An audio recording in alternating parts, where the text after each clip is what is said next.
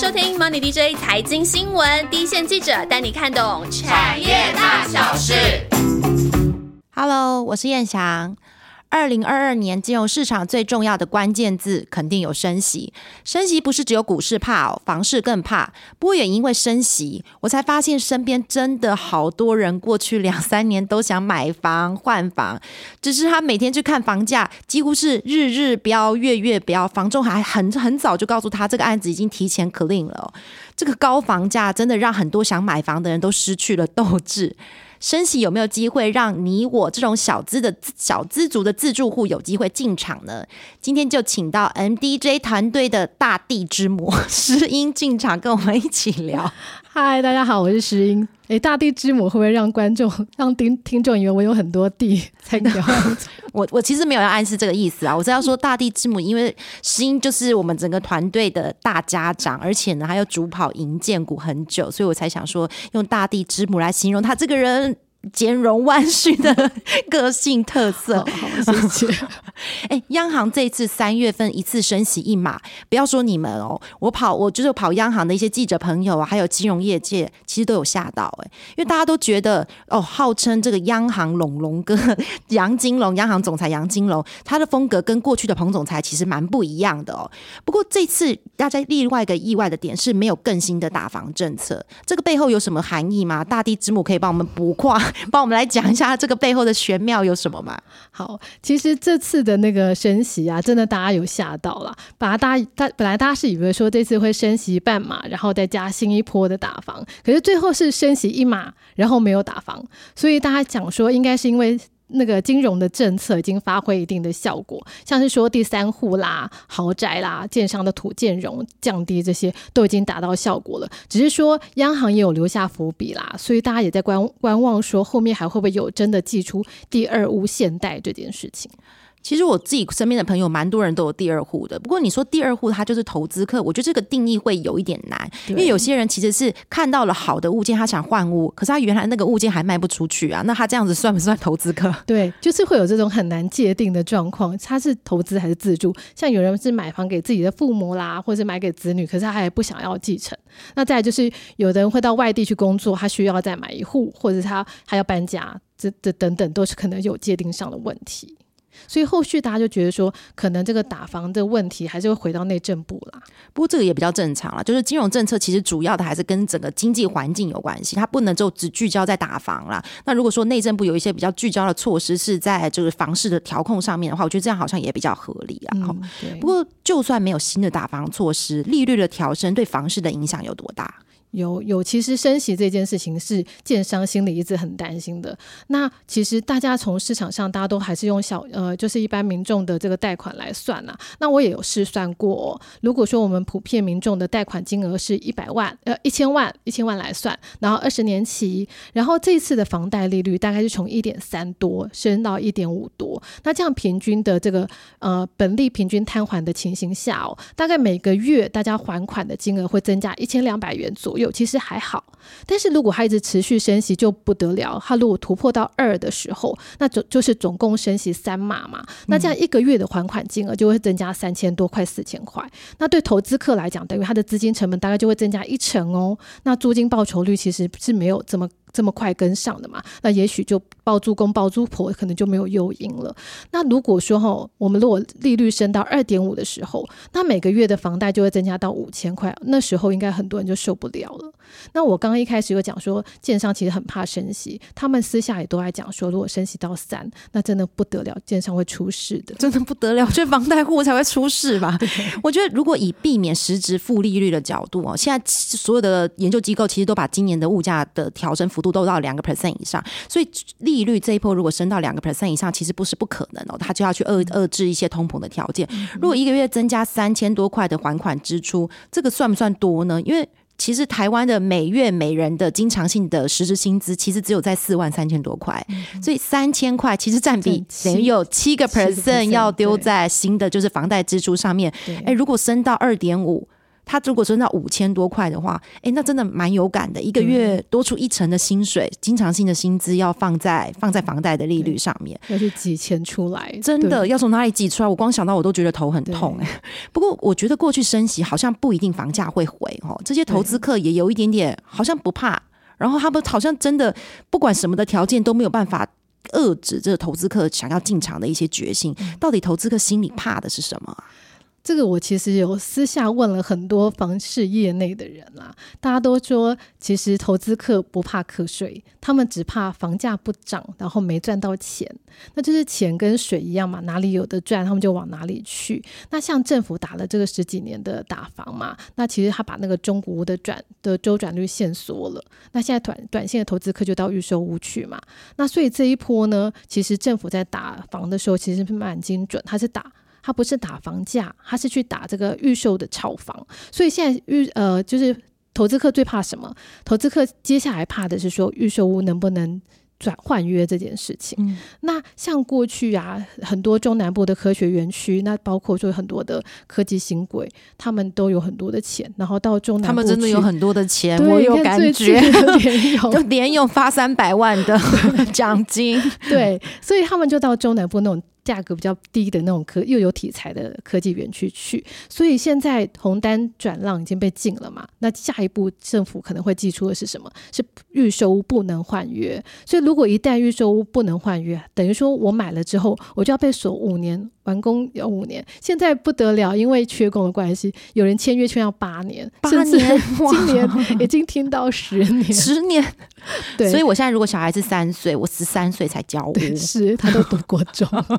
对，然后小孩本来可能只有一百二十公分，可能三岁应该一百公分，突然长到一个一百五、一百八，我还要用同样的房子，对，房子可能就要再考虑一下。所以对投资客来讲，这件事情应该是蛮有影蛮有影响。那业内现在是传说，可能七月会通过这个修法，其实就是这个修法应该会过了。那七月会不会上路这样子？我自己身为一个小资主，我是蛮希望打这些投资客的啦。就是预售屋炒成这样子，我真的觉得啊，太不合理了，就是让我们大家都没有办法进场。不过，我觉得如果预售屋一绑要绑八年、十年，那预售屋也不是只有投资客在买啊。就像有些自住户，他可能也就想说，不要还款压力那么大，他去买预售屋。可是他因为这个签了一千八年、十年的合约，他人生不能有任何的改变的。如果换房子，突然不想工作了，对，哇，他就被这个合约绑得死死的。应该有一些。排除条件吧，没错没错。其实这个是大家一直业内在讨论的，这个建商跟代销其实都非常的反弹呐。他们觉得这个可能会滥杀无辜，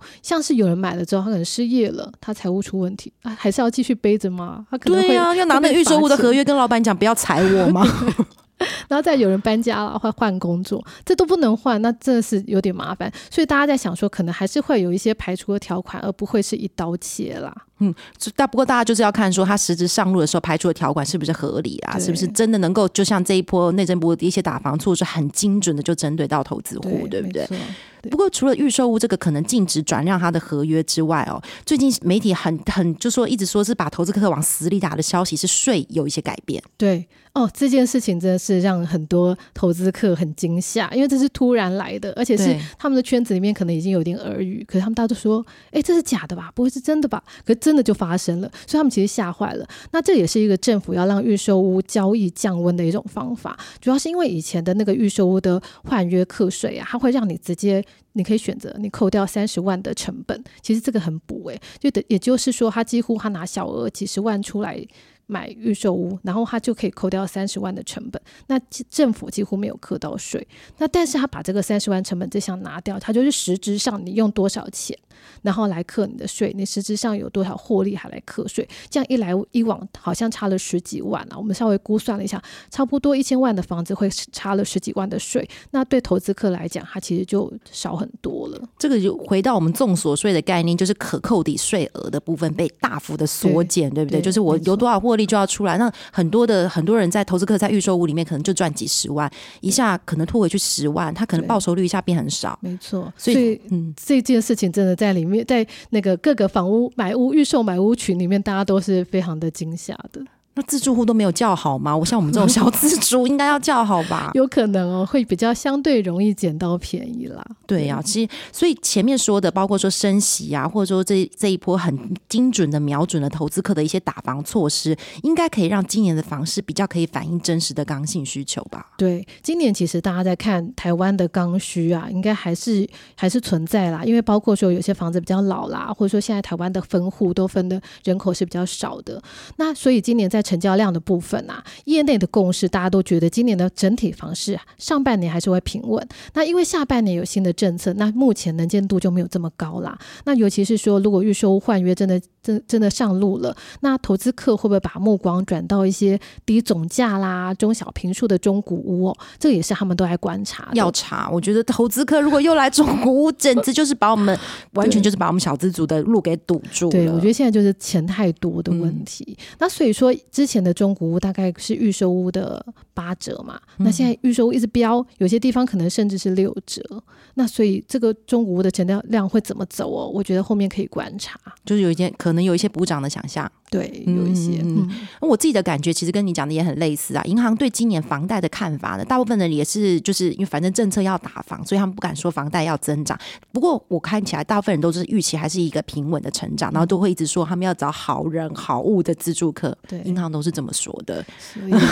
看量应该是不会少太多。对对，对，看起来应该是成交量就是有一些刚性需求持持持续在这个市场上面。那房价呢？房价才是最大的，就 房价才是最大他的，大家最关心的。对，房价其实哦，如果说以目前来看现在的状况，大家都感受得到嘛，你买什么都贵了、啊，通膨，你你吃饭也贵，所以这个原物料高涨，还有所谓的缺工缺料，确实啦，是让大家觉得目前为止房价还是有一些支撑。但是现在是政府又在出手投，就是抑制这个投机的气氛嘛，那加上升息，所以今年大家看房价应该是不会像前几年那样子疯狂的急涨，但是也还没有人敢看跌啦。那尤其说，如果说真的预售不能换约，那建商他就干脆不预售了哦，他就等他的房子盖好，他再来卖，这样他成本他可以掌握嘛。也许他就不会让自己赔钱来卖啦，所以今年大家看这个房价，可能还是要可以持续观察。最近我跟一个朋友聊，哈，他是去年三月交屋在一个东区的房子嘛，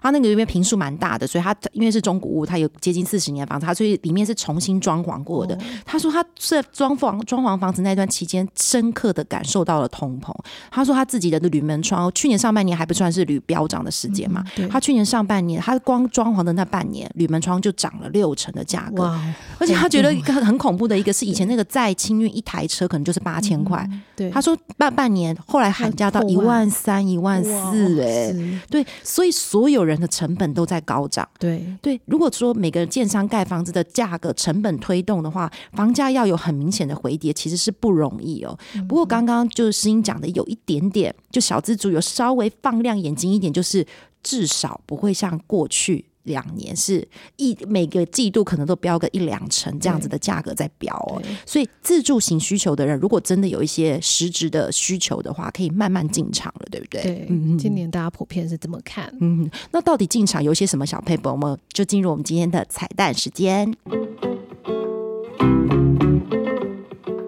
好，我今天要告诉大家几个业内人士看房的小 p e p 我们先从预售屋讲起哦。有些预售的热区呢，现在已经出现了法案上路之前的逃命潮，这是真的。但是如果你要接手预售屋啊，你一定要上网好好的查一下这个案子。在路网络上是不是有很多人挂出来要卖？如果是的话，那表示这个物件当初是很多的投资人持有哦。那未来在管理上就相对会比较不方便。再就是预售屋，你一定要好好的看过他的房子的规划，它适不适合自用自住的使用啊？或者是他他其实是规划给投资客，一层好几呃一层十几户这种，那他的室内格局也怪怪的，你可能床放进去脚还没有法伸伸出来这种。再就是说材料好不好啦，公社公社符不符合你的需求等等。那至于说大家其实很怕哦，说如果我买预售屋，我会不会买到这个建商是诚不诚信啊？房子会不会盖得好？会不会变烂尾楼？那现在除了网络资讯其实很方便以外呢，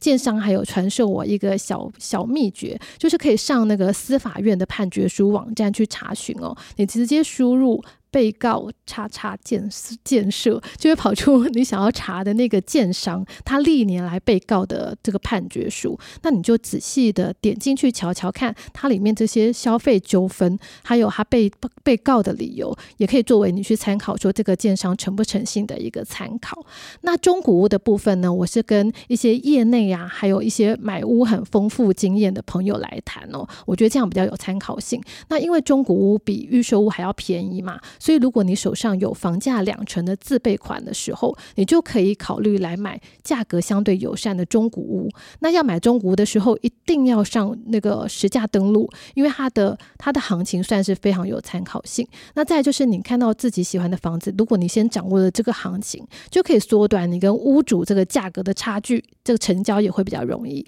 再就是你在升息的趋势上啊，你一定要在用房贷利率升到两 percent 来作为自己还款能力的评估。那找在找那个银行建价的时候，在找房子的时候要留意银行建价跟你这个市价的差距，有时候会影响到你的贷款成数。那最后哦，有一件还蛮重要的事情，但是这我自己在听的时候，我觉得蛮意外，但这是真的，就是你一定要找到你觉得值得信任的房仲来当朋友，因为现在的房房屋量释出的量其实不多，所以如果你能够有一个值得信任的房仲朋友，当你有购物需求，你告诉他，他越了解你，他就越在第一时间拿到物件的时候就想起你，然后帮你过滤掉你的案子，你你的你的房子，然后帮你找到适合的房子，这种成功的几率也会比较高。刚刚听诗音讲完彩蛋时间，我觉得房仲业者在名片后面就可以。盖一个可信任、信任程度没有。其实我觉得现在房仲有很多都有一些那个评分机制，对不对？就他过去的可能有一些，我或者是说口耳相传啊。其实你如果有一些房仲的好朋友，其实真的蛮有帮助。我身边爱买房的朋友，他都会有在每家主要的房仲公司都有一两个很好的房仲朋友。对，其实房仲的优势就是他们有点像里长那样子啊，就在地生根的很深。所以如果你真的可以小曹，我要收叶配，对，所以如果你真的可可以有很熟悉地方，你的你的环境，然后他们真的可以帮上忙的。对呀，房中朋友真的太重要。那所以今年的房市既然定定调是说投机的气氛降温降温哈，刚刚诗音也教大家说自助客要怎么样开始看物件，开始有一些起手式哦。不过我自己也很想问哦，过去两年有一些飙涨的区域，会不会有隐含着一些地雷？其实未来的价格是撑不住的。对，其实我我在问这个问题哦，在业内问这个问题，大家都不想要正面回答我，他们都挂 你电话，因为他们觉得怎么会在讲？刚刚不是跟你讲房价不会跌吗？对，所以大家都很避开 巧。妙的避开，但但是我还是非常用力的帮大家整理了一些呃有可能会雷区的状况。第一个就是我们一定要避开投资客的卖压。那怎么去确认这个区域或这个案子有没有投资客呢？其实你只要上那个售屋网站，有人跟我说数字的网站不错，就是那个五九一。我们再度要收业配五九一，它有蛮多的预售屋是在上面转让的。那如果说像这种物件啊，它抛出来的比较多，这个也是比较危险的讯号。那这个如果一旦行情是反转的话，那个卖压也会比较重。那第二个要避开的就是过度炒作美好美梦，然后它的价格已经上去，然后甚至它的预售价格是超越你那个市区的蛋黄区的二手物件。的这种区域，我觉得这个对我，像我这种看屋的新手啊，我真的很容易被一个房子，就是他讲说他未来这边会有什么很很美好的海岸呐，可以看海，然后里面什么有一个落地的夕阳，我真的我我很容易被这种吸引，我是不是就是很容易进入雷区的人？一定是那个那个呃代销业者的好朋友，我一定就是会去买温泉宅的人。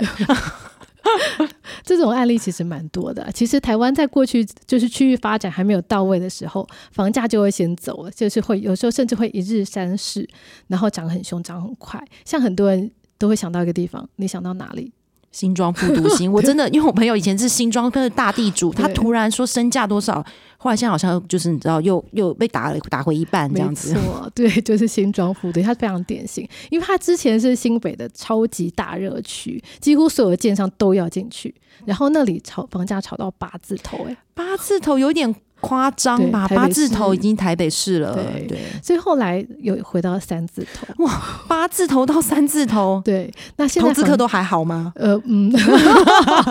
这我们就是没有投资客的朋友，所以现在房价虽然有回升哦，但它没有回到高点。嗯那这个经这个经验其实就告诉我们说，如果这个区域房价太快去反映那个美梦，但是它的基础建设跟它的它的人还没有进去，那这样就要有比较高的风险意识。所以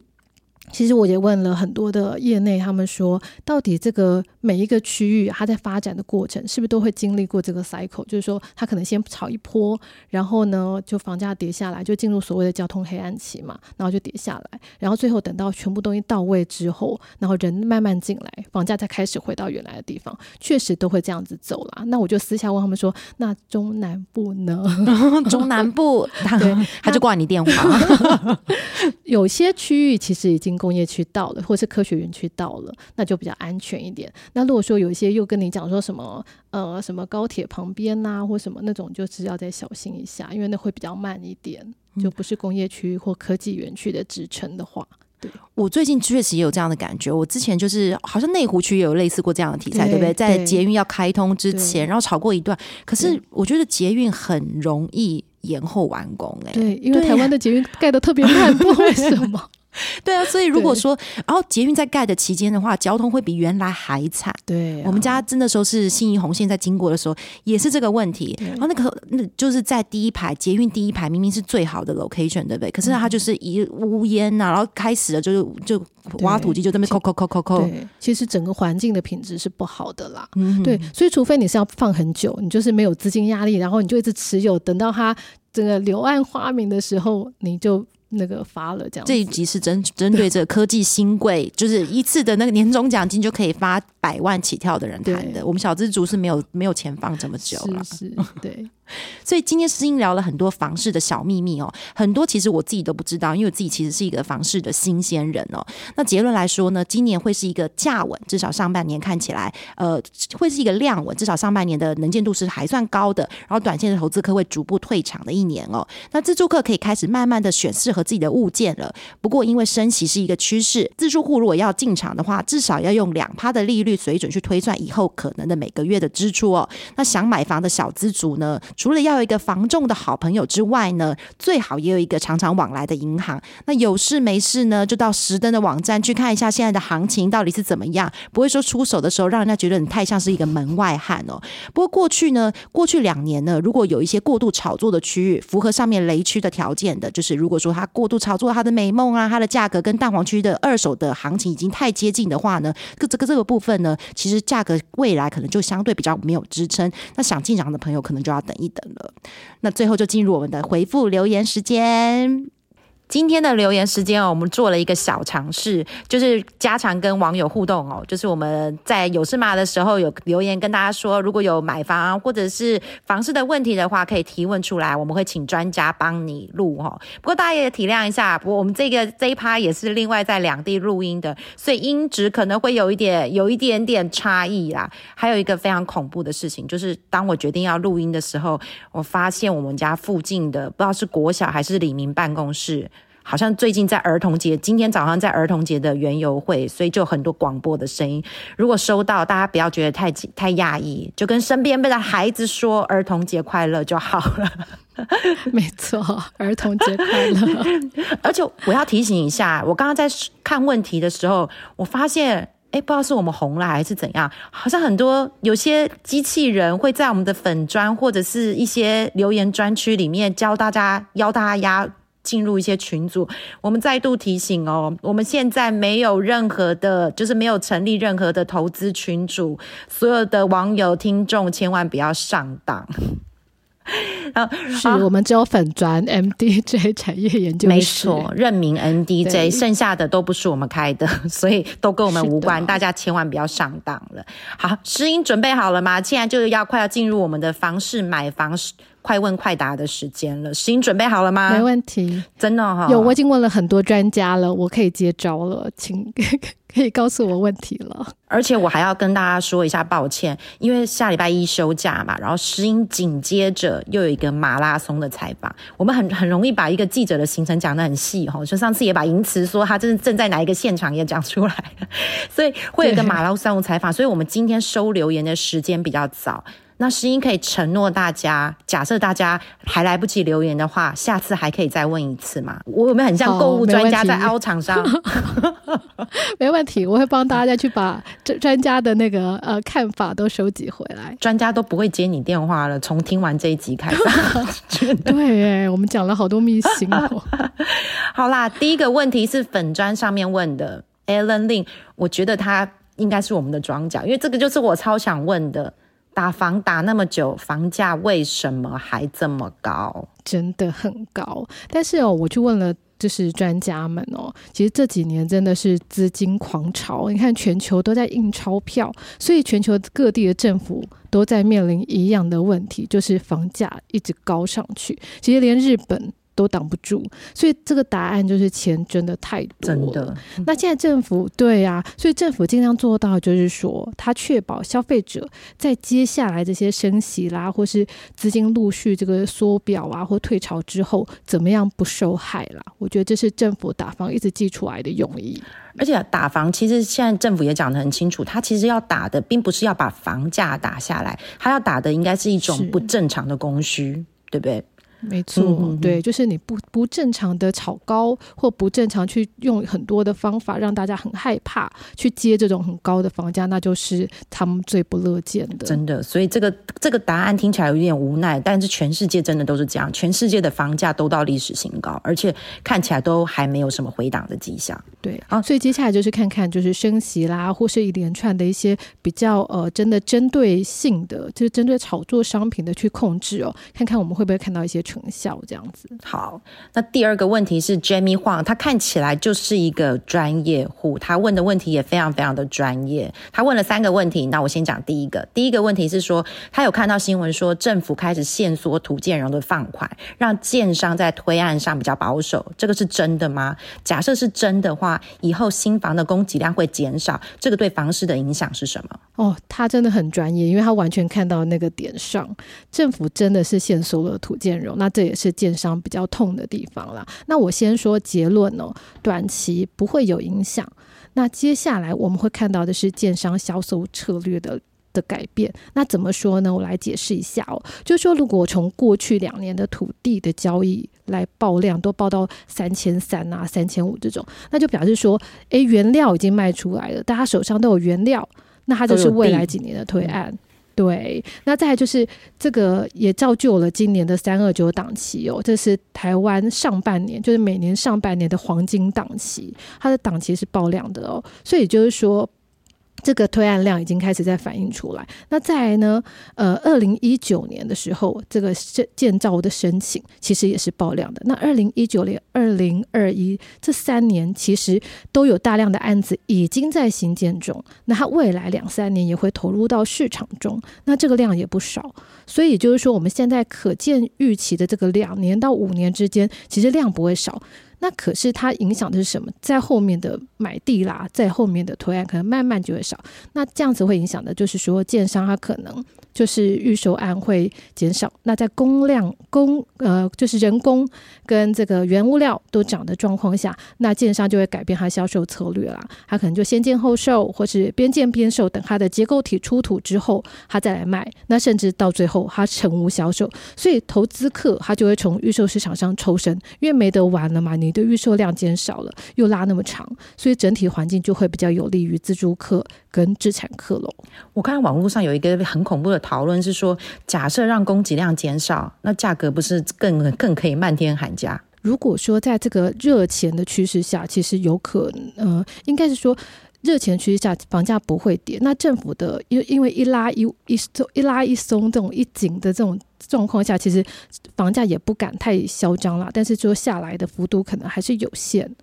目前是这样子看的。对，我也呼吁一下诗英说的啦，就是尽管会提出之前的的那个金呃土建融的一些风控的措施，它是不溯及既往的，也就是说，它已经放出去的钱是不用用新的风险权数来算，但是新贷放的部分是需要的，所以这个跟诗英刚刚讲的一样，如果建商已经拿到了土建融是不会有影响的，但是会影响到银行业新贷放的意愿，等于说可能未来几年的可能他们在这个这个可能在新建案的推案上。就会有一点影响了。那他同时也有问到说，哈，哎，这个问题好像跟上面 怎么办？大家的问题都是这样，政府打房到底有没有效？房价上涨的趋势有被压抑住吗？对，这题就跟第一题很像哦，其实背景是一样的啦。那我觉得后面啊，其实石登跟房地合一二点零上路之后，其实中中国屋的房价是比较稳定的。那后面如果预售屋的相关的政策啦，它就税制啊，它更健全的话，其实它就会让整个房市可以炒作的地方就更少了。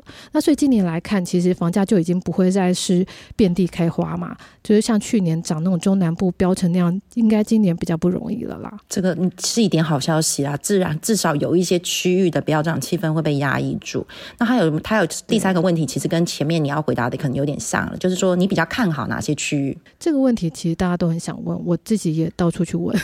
其实基本上房房地产专家都会告诉你说，如果你是自住的房子，其实你就用自己熟悉的区域来找，或者是你工作啦、你生活方便的区域去找。那找好的物件，那小环境好的，那应该通常你自己是最清楚，那你喜欢的地方，这样就可以了。那如果是长期自产哦，就是不，你不是短线就要抛出那种。现在短线客其实比较比较不容易有空间啦。那如果你是自产客的话，那你就跟着交通建设啦，或者现在政府在规划的这些科学园区哦。那等房价它不再疯疯狂飙涨，像我们刚刚前面有提到说，这个黑暗期啊，什么就是房市在每一个新兴的地方它上来的一个一个。这个走势，那你等到那个房价不再疯狂，又进入一个比较冷却期的时候，再来入手，那也是一个比较安全的方法。对，也就是说，如果自住客来说，适合你的房就是好房，你缴得起又适合你的房子就是最好的。那如果你是是自产客、是投资客的话，你可能就可以搭配的基础建设，只这个部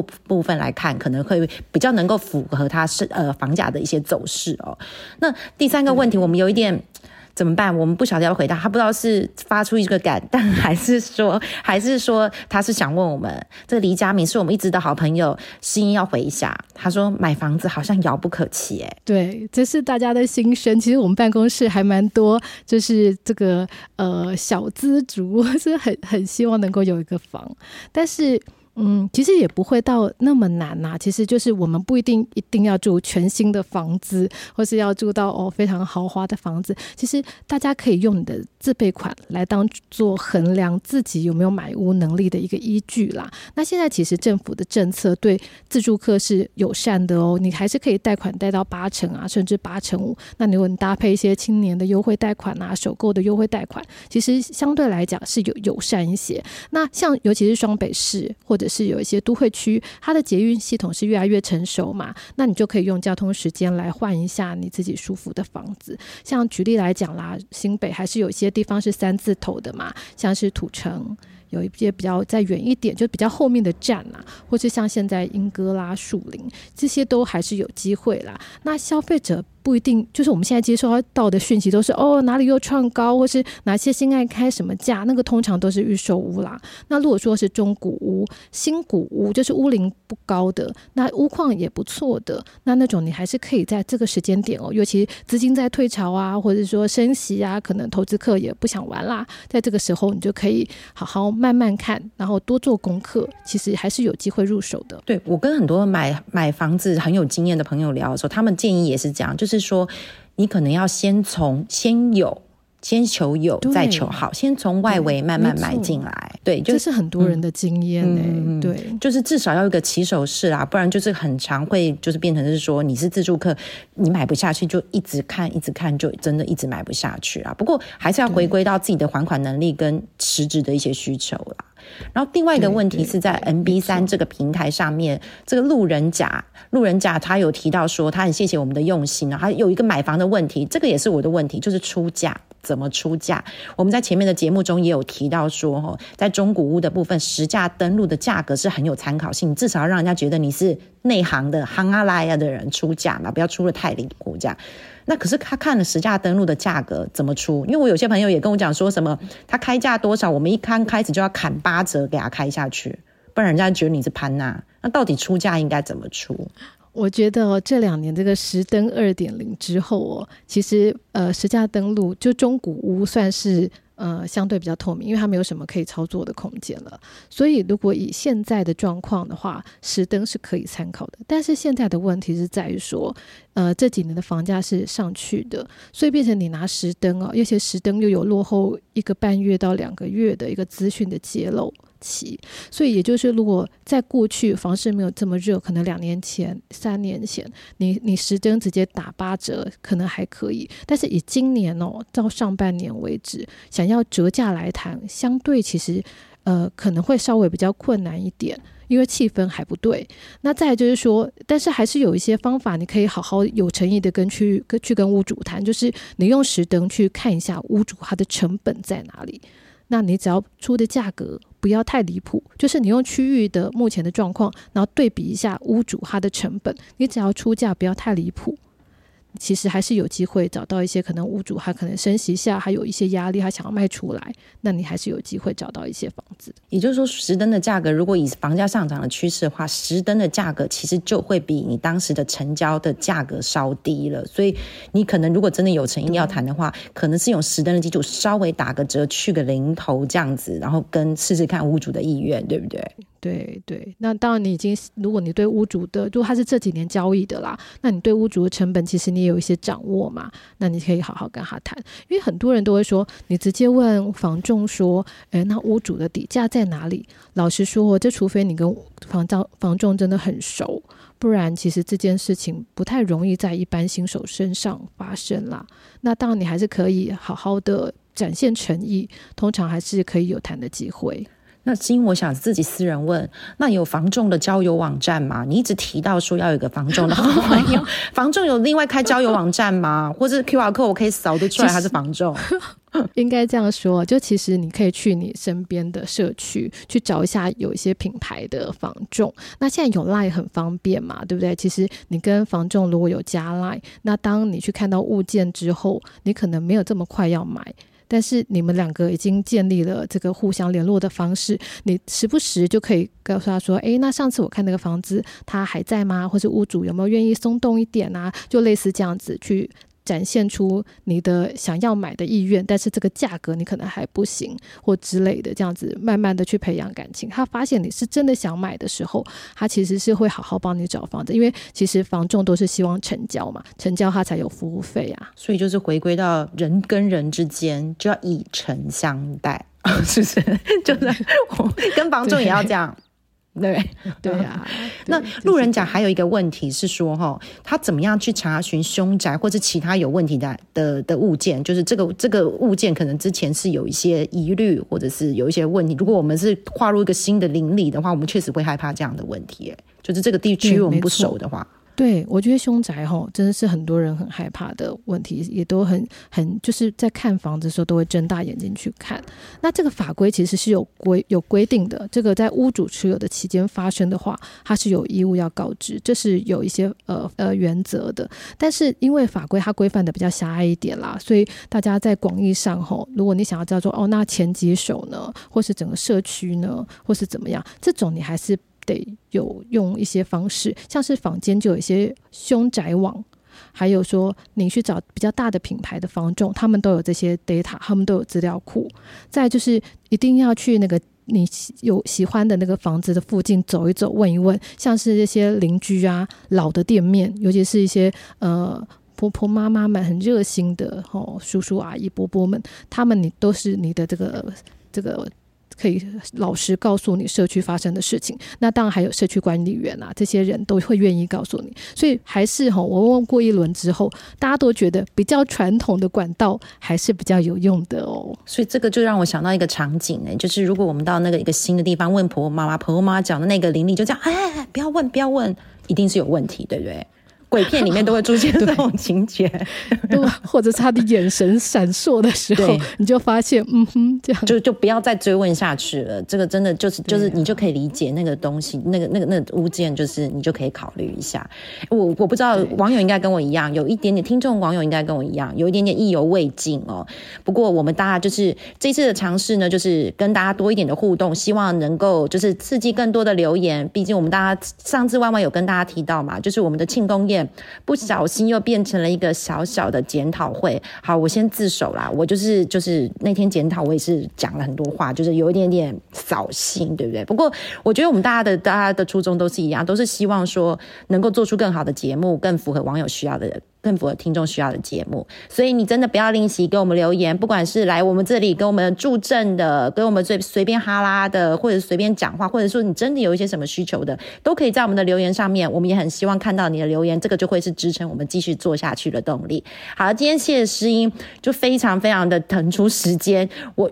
有一点算是予取予求，我跟他说我们要开一个这样子的问答时间，他也同意了。那就真的谢谢思英跟我们的帮忙，然后全力配合，而且而且未来两周可能还有